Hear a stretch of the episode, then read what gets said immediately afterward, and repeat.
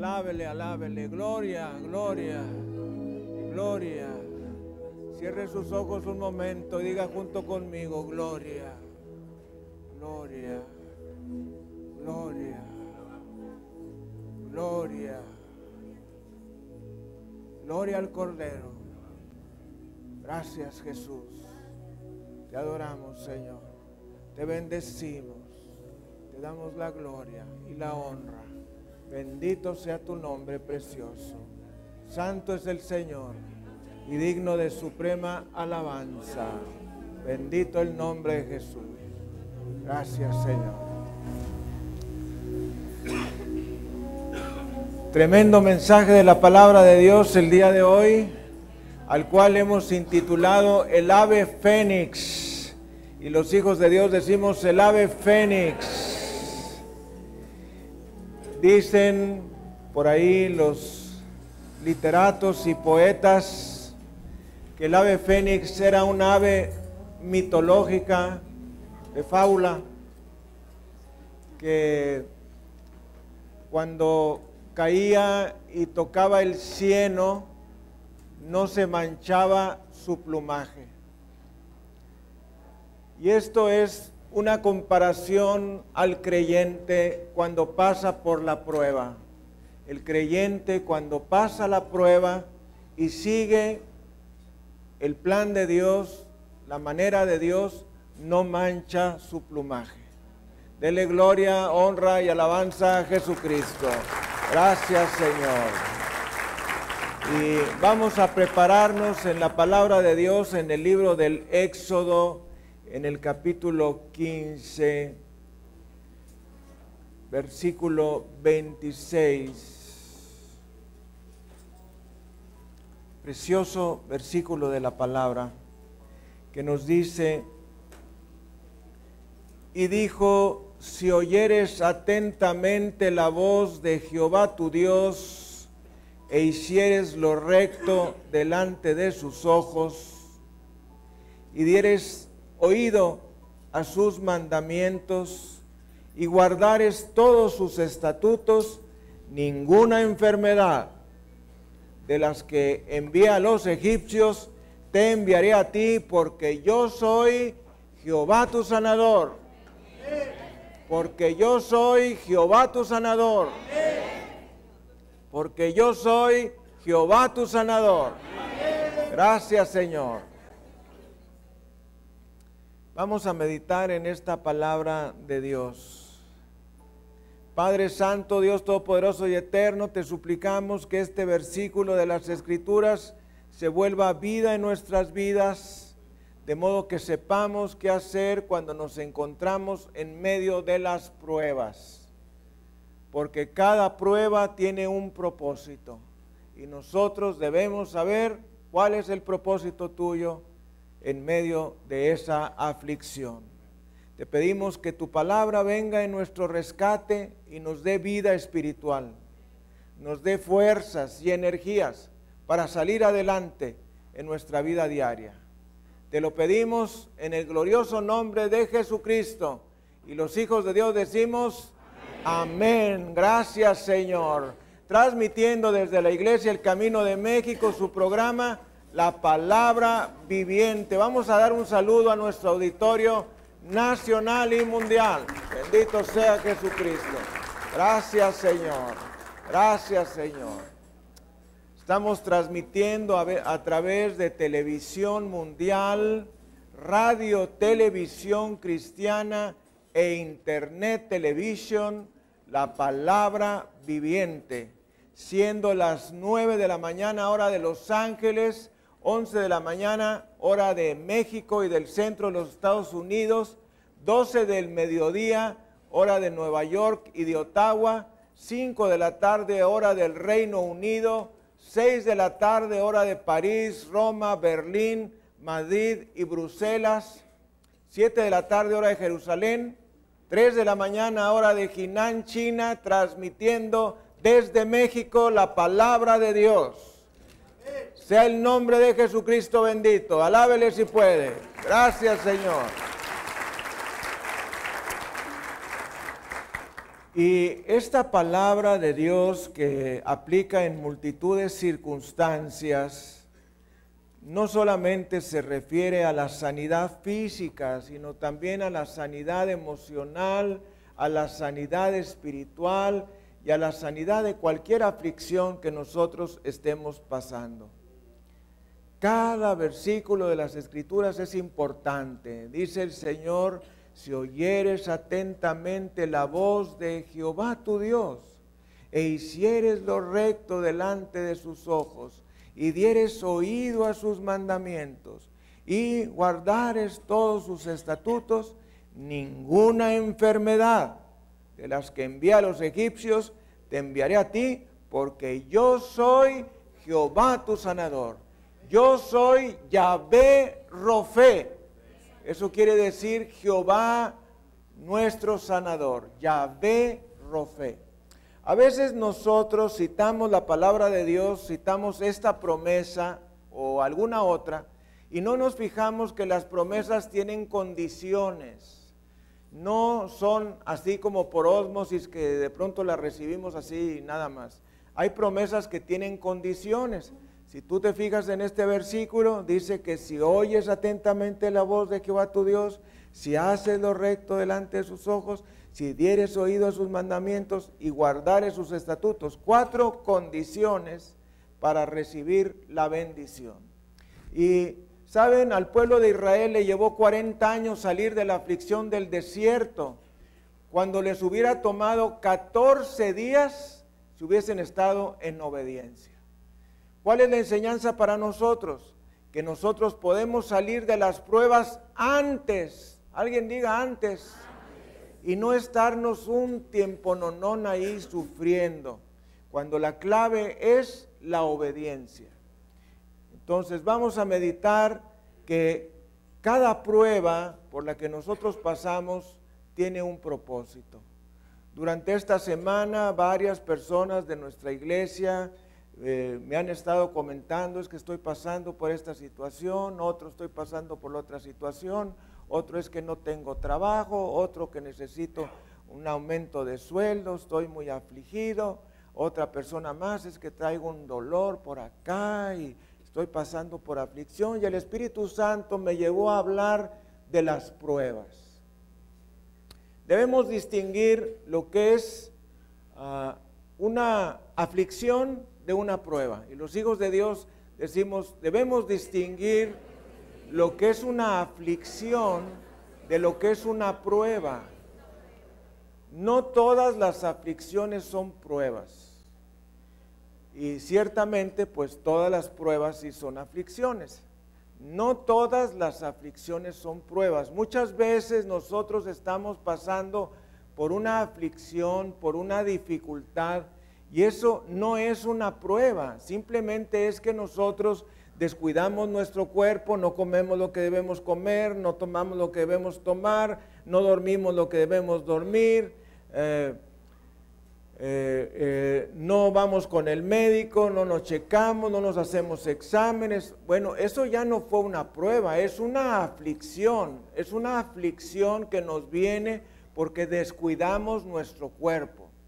La prueba es cuando Dios permite algo en nuestras vidas que tiene un propósito.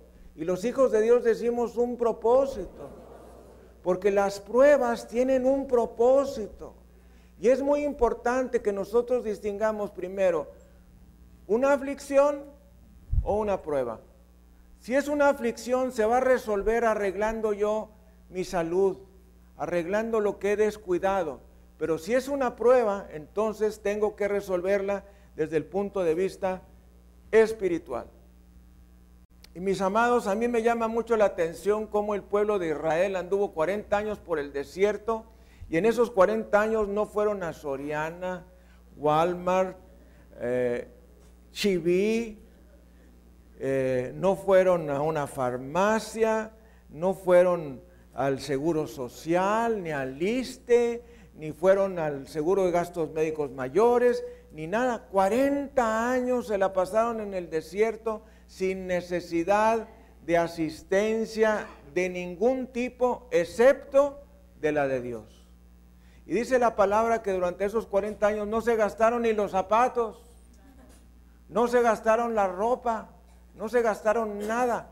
40 años, no 40 días, 40 años. Entonces, el Señor es nuestro proveedor.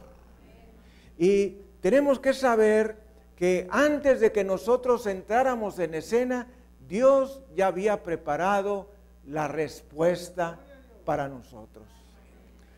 Eh, había un pintor por ahí, ya falleció, que era un pintor que dibujaba y pintaba rápido, rápido, rápido, rápido. Y ya para cuando uno menos acordaba, ya había puesto todo un paisaje, ya había puesto ríos, ya había puesto esto y lo otro. Y luego ya por ahí ponía la figurita ahí de un hombre y una mujer. Y a mí me sirvió mucho eso como una comparación, porque Dios primero creó todas las cosas y al final de que creó todas las cosas puso al ser humano. Bendito sea el Señor Jesucristo. Ya había puesto donde comiera, donde durmiera, eh, donde estuviera, donde se paseara, donde todo. Ya la respuesta ya estaba antes de que Dios creara a Adán y a Eva. De la misma manera, tu respuesta ya está. Voltee usted a ver la persona que tiene a un lado, dígale, tu respuesta ya está. Tu respuesta existe. Bendito sea el Señor Jesucristo. Dele gloria, honra y alabanza al Cordero. Y debemos saber que cada prueba tiene una promesa. Así como cada prueba tiene un propósito, cada prueba tiene una promesa. Y si nosotros vamos a la palabra de Dios, nos vamos a encontrar que la circunstancia por la que nosotros estemos pasando tiene una promesa. Nuestro Dios es quien definitivamente guarda sus promesas. Entre más grande es la prueba, más grande es la promesa. Dele gloria, honra y alabanza a Jesucristo. Gracias Señor. Nos dice la palabra del Señor en el libro del profeta Isaías, en el capítulo 53, en este par de versículos gloriosos, 4 y 5. Ciertamente llevó Él nuestras enfermedades y sufrió nuestros dolores, y nosotros le tuvimos por azotado, por herido de Dios y abatido. Mas Él, herido fue por nuestras rebeliones, molido por nuestros pecados. El castigo de nuestra paz fue sobre Él, y por su llaga fuimos nosotros curados. Bendito sea Jesucristo. Gracias Señor. Gracias Jesús. Generalmente nosotros citamos el versículo 5. Mas el herido fue por nuestras rebeliones, molido por nuestros pecados. El castigo de nuestra paz fue sobre él y por su llaga fuimos nosotros curados.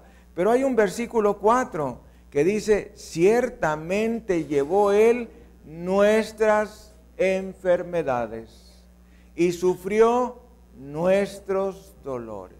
Jesús llevó nuestras enfermedades y sufrió nuestros dolores. ¿Ha escuchado que alguien dice, es que yo tengo diabetes, es que yo tengo alta presión, es que yo estoy enfermo del corazón, es que yo estoy enfermo de artritis, es que yo estoy enfermo de las venas. Usted no está enfermo porque dice la palabra que Jesucristo llevó nuestras enfermedades y llevó nuestros dolores. Entonces, estamos llevando algo que nosotros no debemos llevar, porque la sanidad ha sido prevista y provista por Jesucristo nuestro Señor. Bendito sea Jesucristo. Cristo ha pagado el precio él ha pagado el precio por nosotros en la cruz del Calvario. Y las promesas de Dios nos dice en la carta a los Gálatas en el capítulo 3, este es un versículo muy importante, Gálatas 3, versículo 26. Fíjese usted, gracias Señor Jesús, nos dice, Gálatas 3:26, pues todos sois hijos de Dios por la fe en Cristo Jesús. No quiere decir que todos los hombres sean salvos. Sino que aquellos que hemos creído y aceptado a Jesucristo como nuestro Salvador personal, somos hijos de Dios. Esta es una referencia directa a Juan 1.12 cuando nos dice, mas a todos los que le recibieron, a los que creen en su nombre, les dio potestad de ser hechos hijos de Dios. Ya sabemos que potestad quiere decir poder, derecho, autoridad, eso quiere decir la palabra potestad. Mas a todos los que le recibieron, a los que creen en su nombre, les dio poder, potestad, derecho y autoridad de ser hechos hijos de Dios.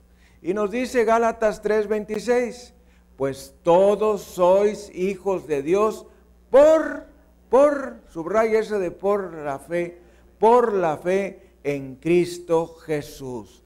Gracias Señor. De modo que las promesas son para los hijos, no para los vecinos. Dios quiere bendecir a todo ser humano, pero ¿a quién bendice más? A sus hijos, porque Él se ha comprometido en una relación de pacto. Y bajo una relación de pacto, Dios se ha comprometido a bendecir nuestras vidas. Nosotros lo único que hemos hecho, pues, es aceptar a Jesucristo como nuestro Salvador personal y medio obedecer, medio obedecer, porque frecuentemente nuestra vida cristiana no es todo lo que debía ser. Y esa es la razón por la que todos los días nosotros hacemos un examen de conciencia y le pedimos a Dios perdón por el pecado de, los, de ese día. Entonces, las promesas de Dios son para los hijos. Es como las herencias. ¿Para quién es una herencia? La herencia es para los hijos, para la esposa y para los hijos. Bueno, de la misma manera las promesas de Dios son para los hijos, los hijos de Dios. Y regresando a Éxodo 15, 26, pues nos damos cuenta de que esta promesa de la sanidad es para el que cumple esas condiciones. Ahora vamos a ir a Deuteronomio 28, último libro del eh, de la Torá, de los primeros cinco libros, Deuteronomio 28, en los versículos 1 y 2. Bendito sea el nombre de Jesucristo. Gracias Señor, te alabamos, te bendecimos y te damos la gloria y la honra y la alabanza y la acción de gracias. Bendito sea el Cordero Jesús. Y nos dice, acontecerá que si oyeres atentamente la voz de Jehová tu Dios, para guardar y poner por obra todos sus mandamientos que yo te prescribo hoy, también Jehová tu Dios te exaltará sobre todas las naciones de la tierra. Y vendrán sobre ti todas estas bendiciones y te alcanzarán si oyeres la voz de Jehová tu Dios. Es un versículo parecido a Éxodo 15, 26. Vamos a meditar en algunas eh, palabras que dice este Deuteronomio 28, 1 y 2. Ponga atención que dice, acontecerá que si oyeres, si oyeres atentamente la voz de Jehová tu Dios, para guardar y poner por obra. Tres condiciones. Si oyes la palabra de Dios, si guardas la palabra de Dios si pones por obra la palabra de Dios, entonces van a venir tres cosas a tu vida. Número uno, vendrán sobre ti todas estas bendiciones. Dos, y dos, te alcanzarán. Y tres, ¿eh? número uno, primer promesa, te exaltará. Dos, vendrán sobre ti. Tres, te alcanzarán. Y los hijos de Dios, repetimos, te exaltará, vendrán y te alcanzará. Te exaltará Dios, vendrán sobre ti las promesas y te alcanzarán. Eso quiere decir que las promesas vienen detrás de nosotros. Y los hijos de Dios decimos, la promesa viene detrás de mí. Yo no tengo que correr por la promesa, la promesa viene detrás de mí.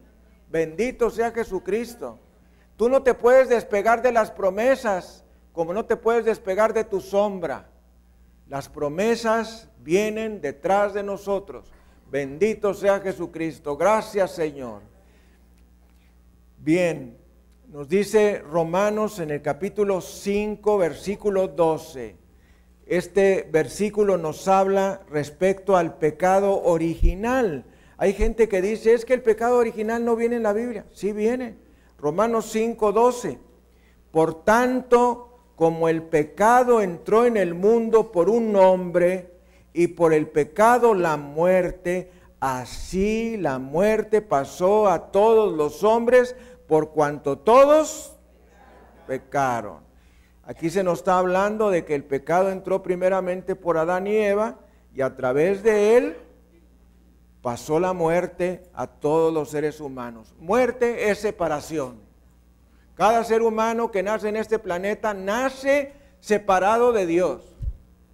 Y la única manera de que Él se acerque a Dios es por medio de Jesucristo. Entonces, dice la palabra que por causa del pecado de Adán y Eva, todos los seres humanos estamos separados de Dios y tenemos derecho a tres cosas. A la muerte física, a la muerte espiritual y a la muerte eterna. Tres tipos de muerte que nosotros vamos a enfrentar si permanecemos en esa condición, si no arreglamos nuestra vida, si no le entregamos nuestro corazón a Jesucristo, va a venir la muerte en esos tres aspectos. Muerte espiritual, la separación de nosotros de Dios espiritualmente. Muerte física, la separación de nosotros de los que nos rodean. Y finalmente muerte eterna, que es la separación de nosotros de Dios por toda la eternidad. Esos son los resultados del pecado original. Y si nosotros no hacemos a Jesucristo nuestro Salvador personal, pues eso es lo que nos espera. Yo le he dicho a las personas que nosotros nacemos como si entráramos por un tubo de drenaje. Tiene una entrada y tiene una salida. Cuando nosotros nacemos entramos por ese tubo de drenaje y, la boca de salida de ese tubo de drenaje nos lleva al infierno por la eternidad. Y no hay manera en que tú te puedas salir de ahí. Es un tubo que tiene una entrada y una salida. De la misma manera el ser humano cuando nace entra por esa boca de túnel y va a salir al infierno. No hay otra manera. La única manera es que algo pase en el trayecto de ese tubo y lo único que puede pasar es algo sobrenatural, que es la persona de Jesucristo que te da la salvación y la seguridad eterna de la salvación. Bendito sea Jesucristo. Gracias Señor. Dele un aplauso al Rey de Reyes y Señor de Señores. Nos dice la carta a los Hebreos en el capítulo 2. Hebreos capítulo 2 sea el nombre de Jesucristo bendito. Versículos 14 y 15. Así que por cuanto los hijos participaron de carne y sangre, Él también, Jesucristo, participó de lo mismo para destruir por medio de la muerte al que tenía el imperio de la muerte, esto es, al diablo y librar a todos los que por el temor de la muerte estaban durante toda la vida sujetos a servidumbre. Mis amados, este par de versículos son versículos sensacionales. Oiga usted, la palabra de Dios nos dice que de la misma manera como nosotros, los seres humanos, participamos de nuestros padres de carne y sangre, Jesucristo también participó de carne y sangre. Fue un ser humano como nosotros. Y dice la palabra, para destruir, alguien diga para destruir, para destruir por medio de la muerte al que tenía el imperio de la muerte. Esto es al diablo. Interesante versículo tenía. Alguien diga tenía. Tenía quiere decir que ya no tiene. Tenía quiere decir que ya no tiene. Tenía el imperio de la muerte. El diablo tenía el imperio de la muerte. Hasta que Jesucristo, nuestro Señor, fue a la cruz del Calvario, murió, fue sepultado y resucitó al tercer día. Dele gloria, honra y alabanza al Cordero. Tenía. Y oiga usted, no menos importante el versículo 15 que dice, y librar. Alguien diga y librar. Y librar a todos los que por el temor de la muerte, ¿tienes temor a la muerte?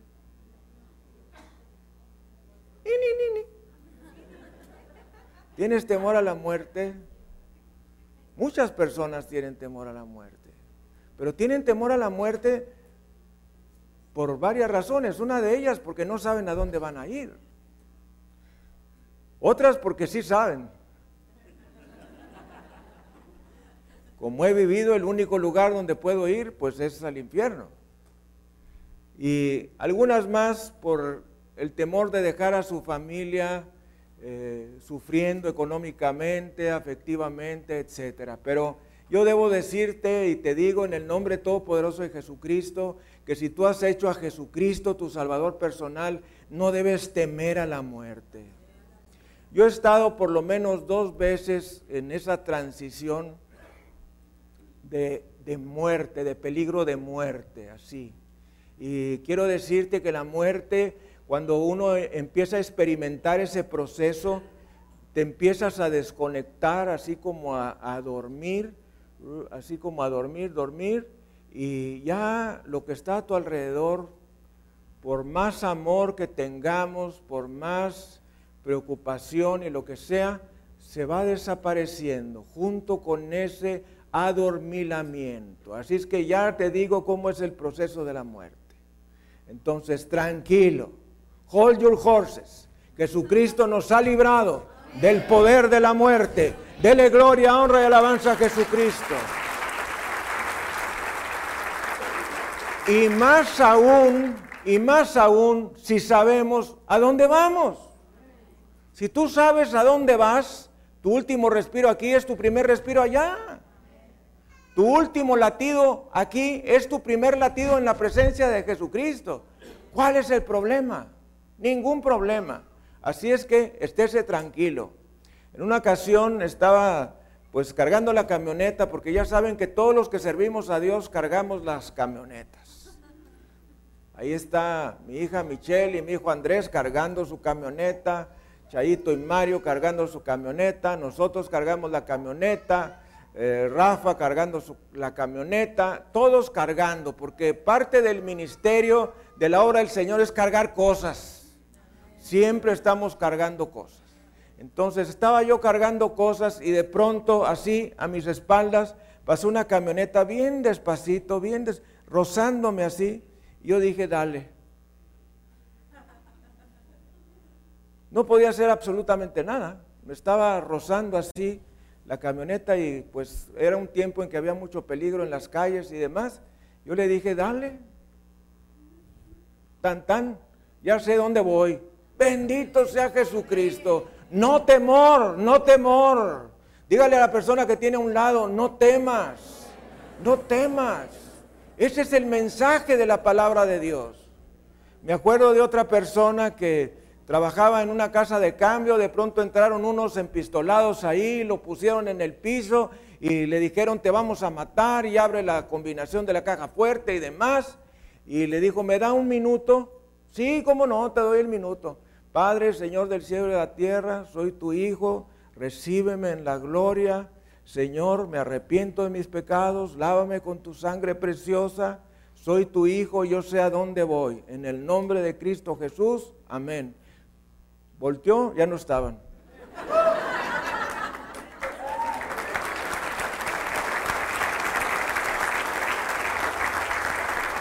Y este es un caso de la vida real. Esto ocurrió hace un par de años.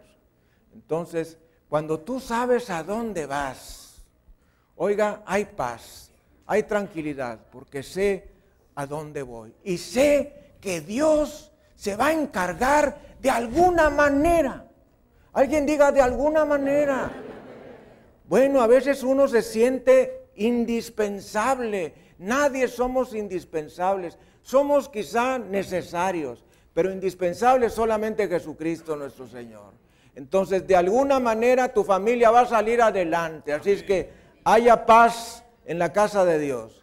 De alguna manera tu familia va a salir adelante, Dios se va a encargar, hay promesas en la palabra de Dios donde Él dice que se va a hacer cargo de nuestros hijos. Y tan tan, no más preocupación.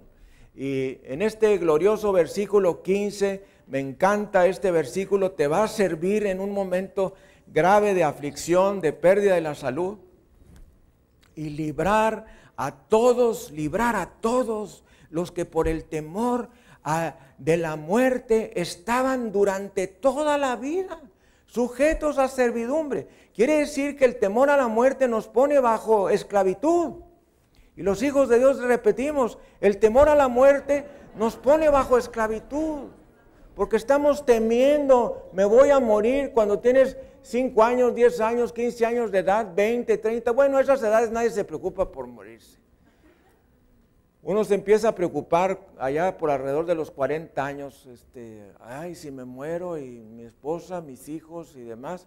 Pero dice la palabra que el temor a la muerte es una forma de esclavitud. Tenemos temor a morir. Así es que tenga paz en el nombre de Jesucristo. Libérate de tu preocupación. Dice la palabra del Señor en Romanos capítulo 5, versículo 1, glorioso versículo, justificados pues por la fe tenemos paz para con Dios por medio de nuestro Señor Jesucristo. Si tú has hecho a Jesucristo tu Salvador personal, tú tienes paz para con Dios. La paz de saberte que cuando tú mueras vas con seguridad al cielo. Y no solamente eso, sino que eres su hijo en esta tierra y Él se va a hacer cargo de ti. De la misma manera que tú te haces cargo por tus hijos, de la misma manera Dios se hace cargo de sus hijos. Y si a veces nosotros somos extremadamente cuidadosos con nuestros hijos, no queremos que les falte nada, no queremos que lloren, no queremos que se entristezcan, ¿tú crees que Dios sea menos que nosotros? Claro que no. Él, él se preocupa por nosotros. Él está con nosotros en nuestras necesidades. Juan capítulo 16, versículo 33. Estas cosas os he hablado para que en mí tengáis paz. En el mundo tendréis aflicción, pero confiad. Yo he vencido al mundo. De modo que nos dice el Señor en su palabra que tengamos paz en Él, no en el dinero, no en la casa, el carro, el trabajo, no. Tengamos paz en Él, para que en mí en mí tengáis paz. En el mundo tendréis aflicción, pero confiad, yo he vencido al mundo. Y déjeme regalarle segunda de Tesalonicenses capítulo 3 versículo 16. Y el mismo Señor de paz os dé siempre paz. Parece que es un pleonasmo aquí y el mismo Señor de paz os dé siempre paz en toda manera. El Señor sea con todos vosotros. Amén. Bendito sea Jesucristo. Gracias Señor. Gracias Jesús. Isaías capítulo 57 versículo 20 nos muestra cuál es la condición del ser humano. Isaías 57 versículo 20. Sea el nombre de Jesucristo bendito. Gracias Señor, gracias Jesús. Fíjese usted, pero los impíos son como el mar en tempestad, que no puede estarse quieto, y sus aguas arrojan cieno y lodo. ¿Te ha pasado que estás en la cama dándote vuelta y vuelta y vuelta y no te puedes dormir? y vuelta y vuelta y no te puedes dormir. Bueno, pues esto es semejante a lo que dice la palabra. Dice, los impíos son como el mar en tempestad que no puede estarse quieto. No puedes estar quieto, no puedes estar en paz, no puedes estar tranquilo. La palabra impío significa no reconciliado. El que no se ha reconciliado con Dios. El que no ha recibido a Jesucristo. Ese es el impío. Dice que el impío no tiene paz que el impío es como las aguas del mar, que se va y regresa. Dice la palabra que el impío es como el mar en tempestad, que el impío es como aguas que arrojan cieno y lodo. Ese es el impío. Entonces, mis amados, nosotros hemos hecho a Jesucristo nuestro Salvador personal, pero cuando nosotros nos apartamos de Él, dejamos de orar, dejamos de leer la palabra, nos pasa lo que dice aquí del impío. Somos como el mar en tempestad. Vuelta para allá, vuelta para acá, vuelta para allá, vuelta para acá. No puedes estarte quieto. Y no te puedes estar quieto porque estás fuera de comunión con Dios. No estás reconciliado con el Señor. Así es que la única manera de tener paz es acercándonos a Él por medio de la palabra y de la oración. La paz no se encuentra en una receta de medicamentos. La paz no se encuentra en una botella de alcohol. La paz no se encuentra en las drogas, en ninguna de ellas. La paz es un regalo de Dios. La paz es un regalo de Dios. Y las cosas que tienen más valor en esta vida y en la eternidad son gratuitas y son regalo de Dios. La paz, la vida, la salud, la unidad en el matrimonio, en la familia, la armonía familiar, son regalos de Dios. Tú no los puedes comprar. Tú puedes tener todo el oro del mundo y no puedes comprar un segundo más de vida. Tú puedes tener todo el dinero del mundo y no puedes comprar la paz en tu matrimonio, ni la paz en tu familia, ni la armonía, ni nada de esos valores que son valores regalo de Dios. Y algo que hemos aprendido a lo largo del tiempo es que tú no puedes tener fe y tener preocupación. Y los hijos de Dios decimos, no puedo tener fe y preocupación al mismo tiempo. No podemos tener eso porque la preocupación es exactamente lo opuesto a la fe. Una persona se preocupa porque anda mal en la fe, pero si tiene fe, pues entonces no va a tener esa preocupación. Oiga esto, la oración es lo menos y lo más que podemos hacer. Y los hijos de Dios repetimos, la oración es lo menos y lo más que podemos hacer. Cuando nos encontramos en un problema, lo menos que debes de hacer es orar. Debes orar. Es lo menos que debes hacer, ponerte a orar. Y también la oración es lo más que puedo hacer frente a aquellas circunstancias que yo no puedo cambiar. Entonces la oración es lo menos y es lo más. Es lo menos y es lo más. Es lo menos porque eso lo tengo que hacer. Y también es lo más cuando tengo una impotencia total que no puedo cambiar mis circunstancias. Entonces, conclusión, la oración resuelve los problemas. La oración resuelve los problemas. Menos preocupación, más oración. Menos oración, más preocupación. ¿eh? Entonces ahí tenemos la respuesta. La respuesta está en que cuando andamos bajos de oración, bajos de fe, entonces las preocupaciones nos cobran receta, nos cobran una nota. Dice la palabra en Filipenses capítulo 4, versículos 6 y 7. Filipenses es uno de mis favoritos, este Filipenses 4. Gálatas, Efesios, Filipenses. 4, versículos 6 y 7, que nos dice la palabra del Señor, por nada. Alguien diga por nada.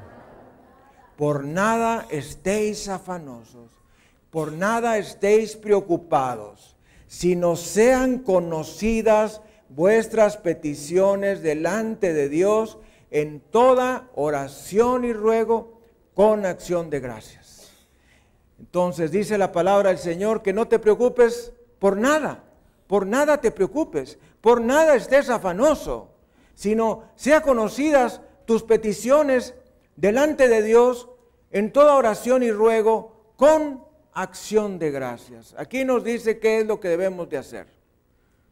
¿Estás preocupado? Sí, bueno, Entonces, ponte delante de Dios, preséntale tu petición al Señor en oración y ruego. Leyendo el texto griego del Nuevo Testamento, que es el texto original, las palabras que se utilizan aquí por oración y ruego, una es proseuque, proseuque es oración, y ruego es la palabra deesis, deesis, y deesis en griego significa suplicación. Alguien diga suplicación. O sea que yo me presente a Dios en oración y en suplicación. En oración y en suplicación. Estoy orando a Dios y le estoy suplicando a Dios por eso. Alguien me va a entender cuando nosotros estamos pasando por una aflicción fuerte, no es lo mismo que cuando estamos orando por los alimentos. Cuando estamos orando por los alimentos, Padre, Señor del cielo y la tierra, gracias te damos por esto, por lo otro. Bendice, Señor, estos alimentos, santifícalos en el nombre de Jesucristo. Tan. Hicimos una oración corta de bendición de los alimentos. No es lo mismo eso hacer una oración cuando estás afligido. ¿Alguien me está comprendiendo? No es lo mismo. Bueno, la oración como cuando estás afligido, eso es suplicación. Eso es suplicación. Eso es deesis. Eso es la oración eficaz. Eso es lo que dice Santiago 5. La oración eficaz del justo puede mucho. Esa oración eficaz, que es la oración de un corazón suplicante, de un corazón en deesis, un corazón de súplica al Señor para que te conteste esa oración. Y entonces nos dice a continuación, eh, en Filipenses 4, versículo 7, y la paz de Dios que sobrepasa todo entendimiento, guardará vuestros corazones y vuestros pensamientos en Cristo Jesús. Si yo ya he orado ante Dios, si yo ya le he suplicado, entonces que haya paz, que haya paz. Pero hay gente que ya oró, ya le suplicó a Dios y sigue en angustia y desesperación, tranquilo, ya le pediste a Dios, suéltalo, suéltalo, echa sobre Jehová tu carga y Él te sustentará, no dejará para siempre caído al justo. Entrega tu preocupación ya esté a un lado, porque es lo menos y lo más. Porque es lo menos y lo más. Lo menos que debo hacer es orar y lo más que puedo hacer es orar. Después de orar, tengo que hacerme a un lado para que Dios se encargue. Y entonces va a venir la paz de Dios que sobrepasa todo entendimiento, que guarda mi corazón y mi pensamiento en Cristo Jesús. Salmo 30, versículo 5, muy valiosísimo, ultra valioso. Por la noche es el lloro, el gozo viene por la mañana. Dele gloria, honra y alabanza a Jesucristo. Por la noche es el lloro. El gozo viene por la mañana. Tengo bien grabado ese versículo de uno de mis maestros de la Biblia que dice, dice, Joy cometh in the morning, traducción de King James. Joy cometh in the morning, el gozo viene por la mañana. Por la noche es el lloro, el gozo viene por la mañana. Por la noche es el lloro, el gozo viene por la mañana. Por la noche es el lloro, el gozo viene por la mañana. Gozo ven, gozo ven, gozo ven. Dele gloria, honra y alabanza a Jesucristo. Gracias Señor. ¿Te ha pasado eso? A mí me ha pasado muchas veces, por la noche llorando. Ay, esto. Yo no sé por qué, pero muchas cosas pasan en las noches. Muchos, muchas señoras se alivian en la noche, en la madrugada. No quiero decir que eso sea malo, sino simple y sencillamente que muchas cosas pasan en la noche. No sé por qué, pero se agravan los enfermos en la noche. Oye, también que estaba en el día y de pronto en la noche, ay, el viejito está dando lata y la viejita está dando lata y el niño está tose y tose y, y estornudos y estornudos y cuánta cosa más. No sé por qué pasa eso, pero en la noche pasan cosas. Yo me acuerdo en una ocasión que mi esposa tenía una crisis de alta presión, ya hace muchos años, gracias a Dios, fuimos librados de eso y tenía unas crisis que llamamos de hipertensión maligna, una alta presión incontrolable. Cardiólogo le daba y le daba medicamentos y unos y otros y nada y nada y nada y nada. Toda la presión descontroladísima. Y en, una de esas, con taquicardia, nos pasó dos veces, una de ellas con taquicardia y con dolor eh, en external, y pues estaban todavía mis hijas solteras y tomé a todas mis hijas y yo nos tiramos en el piso, Señor Dios Todopoderoso, ayúdanos, extiende tu mano, Señor, y trae sanidad y en fin, se puso, estaba la cosa bien difícil y estuvimos orando ahí hasta que mis hijas se quedaron medias dormidas al día siguiente, joy cometh in the morning, el gozo viene por la mañana, el gozo viene por la mañana. Al día siguiente, nada. Gracias Jesús. Gracias Jesús. Y desde esa vez nunca más volvió a tener una crisis hipertensiva. Bendito sea Jesucristo. Entonces el lloro es por la noche, el gozo viene por la mañana. Tranquilo, tranquila. No hay noche que no acabe en un día. En los 80 años que tengo, te puedo decir eso. No hay noche que no acabe en un día. ¿Se han dado cuenta? No importa qué hagas, al día siguiente va a salir el sol. Hay personas que sienten que si se mueren ya no va a haber vida. Pues no va a haber vida para ti, pero los demás siguen brincando y chachalaqueando ahí. Piensan que ya no va a llover, que ya no va a salir el sol, que, que quién sabe qué irá a pasar porque no existes tú. No, no, no, todo va a seguir. El muchacho repartidor de periódicos va a seguir repartiendo periódicos. Al día siguiente va a salir el sol. Al día siguiente va a llover. Al día siguiente los niños van a la escuela. Al día siguiente todo sigue su patrón. Lo único es que tú ya no estás. Nada más. Esto pero estás en un mejor lugar. Porque dice el apóstol Pablo, deseando partir y estar con Cristo, lo cual es muchísimo mejor. Gracias Señor. Pablo se quería ir. No levanten la mano. Muchos nos hemos querido ir. Muchos nos hemos querido ir. ¿Por qué estamos aquí? Con un solo propósito. Dar testimonio de nuestra fe en Cristo. Cuando yo recibí a Jesucristo hace 33 años, le preguntaba al Señor, Señor, yo ya recibí al Señor Jesucristo. Ese es el propósito. ¿Ahora qué? ¿Ahora qué? Ya me puedo ir, ya me puedo ir al cielo. Ya recibí al Señor Jesús. Y entonces Dios me mostró que nuestra razón de estar en la tierra es para dar testimonio, no para disfrutar nuestra familia, ni nuestros hijos, nietos, bisnietos y demás, no para disfrutar la vida, que la vida lleva un cargo de aflicción, mis hermanos. La vida no es solamente vida y dulzura y aquel que pase de los 15 años lo sabe. La vida no es solo vida y dulzura, trae un cargo de aflicción. Entonces, ya no quisiera uno la aflicción, pero es algo que es consustancial a la vida. De modo que por la noche es el lloro, el gozo viene por la mañana. Por la noche es el lloro, el gozo viene por la mañana. Te voy a decir algo que te va a ahorrar muchos problemas, mucho tiempo y mucho dinero. El propósito de las pruebas son cuatro. Salvación, consagración, obediencia e intercesión. Voy a decir la opción primero. Salvación, consagración, intercesión y obediencia. Cuatro son los propósitos de las pruebas. Salvación, consagración, intercesión y obediencia. Entonces tú necesitas analizar, bueno, el propósito de esta prueba es la salvación. ¿Para quién? Primero por mí, luego por mi esposa, por mis hijos. Ese es el propósito. Número uno, salvación.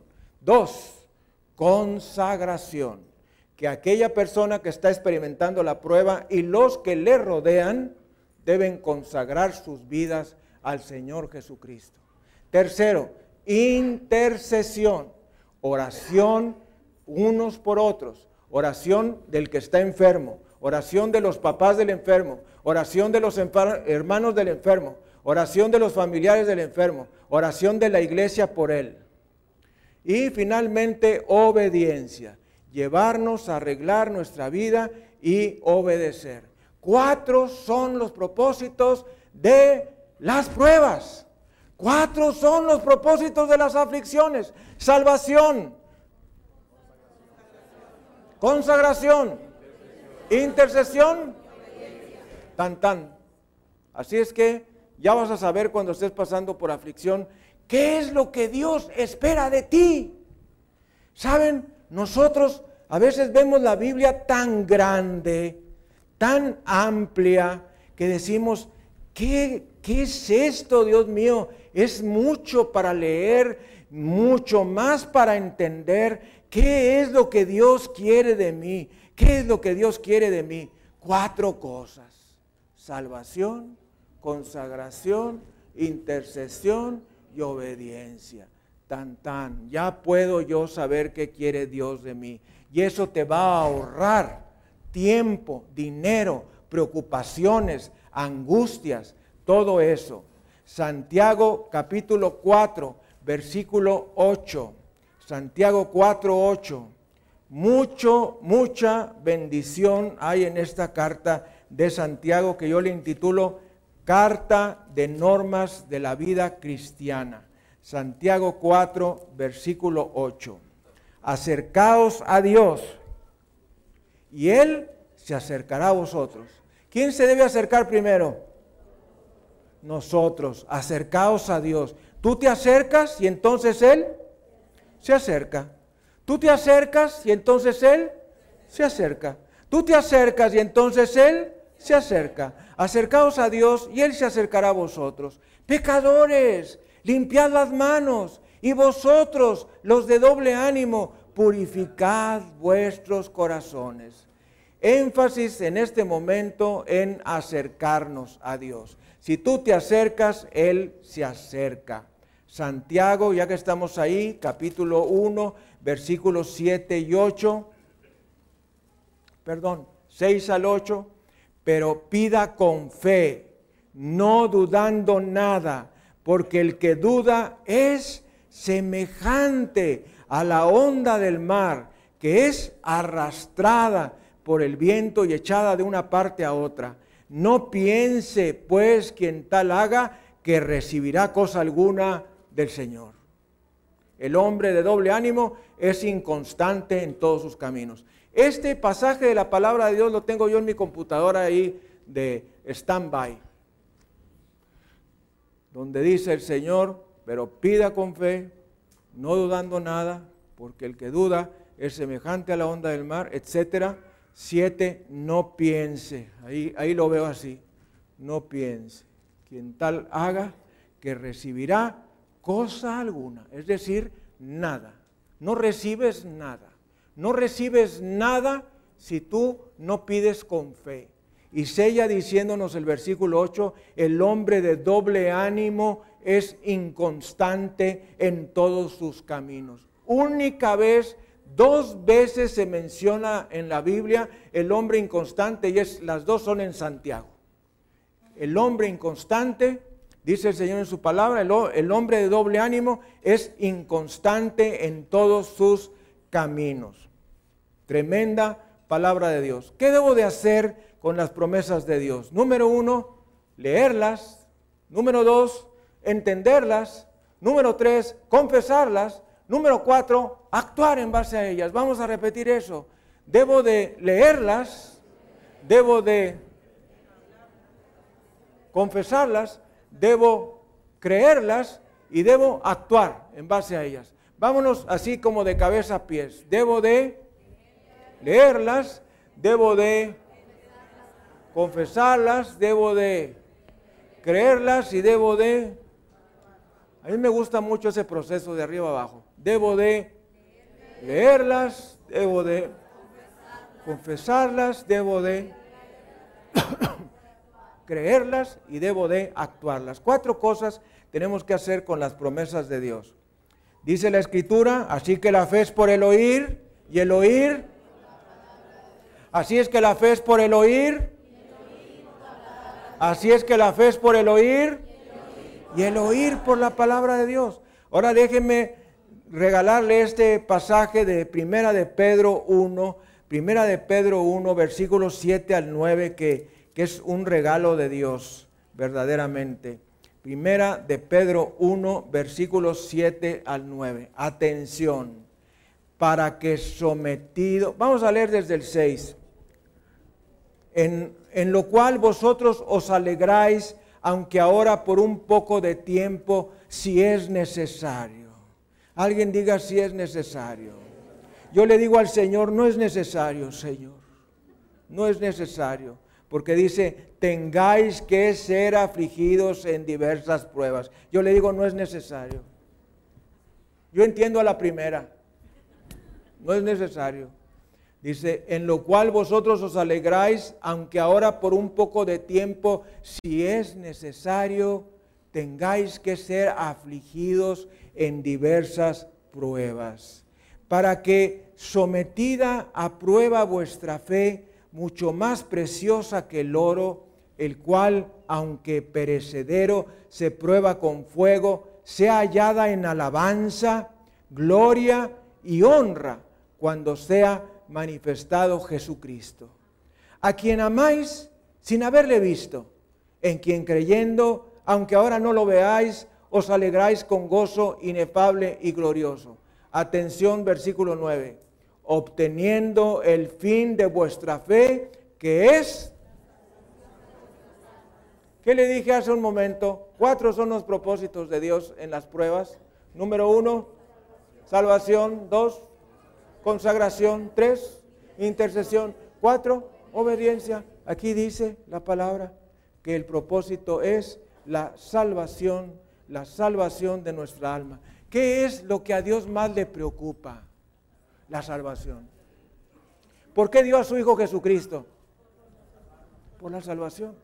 ¿Cuál es el objetivo de Dios en esta tierra? Lo primero en nuestras vidas es que seamos salvos. Ese es el objetivo. ¿Qué importa si eres sano, llegas a los 100 años, si de aquí te vas a la condenación? El primer propósito de Dios es que tú seas salvo. Luego, que tú estés consagrado. Luego, que intercedas. Finalmente, que obedezcas. Ese es el plan de Dios. Y tenemos que hablar de la diferencia entre logos y rema. Logos es la palabra escrita de Dios. La rema es cuando yo tomo esa palabra y la confieso declaro la promesa. Dice el Señor en su palabra, mas el herido fue por nuestros pecados, molido por nuestras transgresiones, el castigo de nuestra paz fue sobre él y por su llaga nosotros fuimos curados. Sé sano en el nombre de Jesucristo. Sé sano en el nombre de Jesucristo. Sé sano en el nombre de Jesucristo. Sé sano en el nombre de Jesucristo. Sé sano en el nombre de Jesucristo. Sé sano en el nombre de Jesucristo. Esa es la rema toma la palabra y la sueltas con la boca, ese logo se convierte en rema. Tenemos en el YouTube la oración de sanidad. La grabamos especialmente la oración de sanidad un día que tuvimos aquí oración de sanidad. La grabamos, sacamos el pedacito ese, lo subimos al YouTube y está continuamente con más y más reproducciones porque, oye, todo lo que sabemos de la oración de sanidad prácticamente está en ese fragmento. Están las oraciones, están las promesas, todo allí. Y entonces infinidad de personas, mis amados, a lo largo y ancho del mundo, desde Dinamarca, Noruega, eh, hasta el África, están viendo esa oración. Y cualquiera en cualquier momento pum, la ve y la queremos tener grabada también en, CD para que cualquiera pueda accesar la oración de sanidad y que se sane él, que se sane la familia, que se sanen los amigos, que se sanen los vecinos, que se sanen todos. Bendito sea Jesucristo. ¿Por qué? Porque soltamos el logos que se convierte ahora en rema, el poder de la palabra hablada. Bendito sea Jesucristo. Salmo 34, versículos 11 al 13. Gracias Señor, gracias Jesús, gracias Señor. Te alabamos Señor. Salmo 34, versículos 11 al 13. Venid, hijos, oídme, el temor de Jehová os enseñaré. ¿Quién es el hombre que desea vida? Hello. ¿Quién es el hombre que desea vida? Que desea muchos días para ver el bien. Guarda tu lengua del mal y tus labios de hablar engaño. Apártate del mal y haz el bien. Busca la paz y síguela. Dice el Señor, guarda tu lengua del mal. ¿Qué es lo que confiesas con tu boca? Es que estoy muy enfermo. Yo me acuerdo, yo juego con mis nietecitos, con, todos, y eh, le digo a veces a Pablito, Pablito, hijo, ya tu abuelito está muy viejecito. Y, y hace, lo sé, lo sé.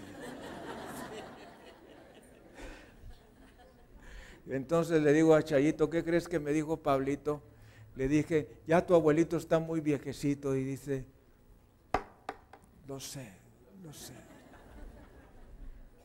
Chiquillo, los hijos son un regalo de Dios siempre, siempre, no importa las circunstancias. Quiero cerrar con la palabra en la carta a los Romanos, capítulo 8 versículo 32. Sabemos de este regalo de Dios cuando tantas mujeres el día de hoy están cursando con infertilidad. Romanos 8, versículo 32, el que no escatimó a su propio Hijo, sino que lo entregó por todos nosotros, ¿cómo no nos dará también nuestro problema está implícito en todas las cosas. Tú no tienes que buscar la respuesta, la respuesta ya existe. Y ahí con nuestra cabeza inclinada y nuestros ojos cerrados, oremos. Padre Celestial, gracias te damos por tu palabra preciosa y queremos que tú cumplas el objetivo en nuestra vida de salvación, consagración, intercesión y obediencia. Y hoy, Señor, quiero entregarte mi corazón, quiero entregarte mi vida, quiero entregarte mis pensamientos y definitivamente quiero entregarte mis pecados. Perdóname, Señor, porque mis pensamientos no han sido aparejados con tu palabra. Lo que he visto con mis ojos, lo que he tocado con mi boca, el tabaquismo, lo que he participado en cualquier forma de adicción, toda forma de codicia, he deseado la mujer de mi prójimo, el hombre de mi prójimo, he deseado dinero, he deseado una casa más grande y muy bonita, y he deseado viajes y paseos, y he deseado tantas cosas, Señor, que me he dado cuenta que algunas de ellas son codicia. Perdóname, Señor, quiero entregarte esa área de mi vida. Perdona todo pecado de mi cuerpo, pero sobre todo perdóname porque me he alejado de tu palabra, me he alejado de la oración. No ha sido lo primero que veo en la mañana ni lo último que veo en la noche he dedicado tiempo a otras cosas, a otras personas, a otros problemas, en lugar de descansar delante de ti. Perdóname Señor, me arrepiento, lávame con la sangre de Jesucristo. Señor Jesús, quiero que cumplas tu propósito en mí. Quiero hacer tu voluntad quiero traerte gloria. Quiero que tú digas lo que dijo el Padre. Este es mi Hijo muy amado, en quien yo tengo complacencia. Hazlo en mí, Señor, te lo pido, en el nombre de Jesús. Démosle gloria, honra y alabanza al Cordero. Gracias Señor. Gracias Jesús. Amigo, amiga, usted que nos ha visto a lo largo de esta transmisión, recuerde la preocupación es como una mecedora. Le da para hacer algo, pero no lo lleva a ningún lado. La solución es Jesucristo, porque Él es el camino. Señor le bendiga y le guarde. Vamos a despedir nuestra transmisión nacional y mundial.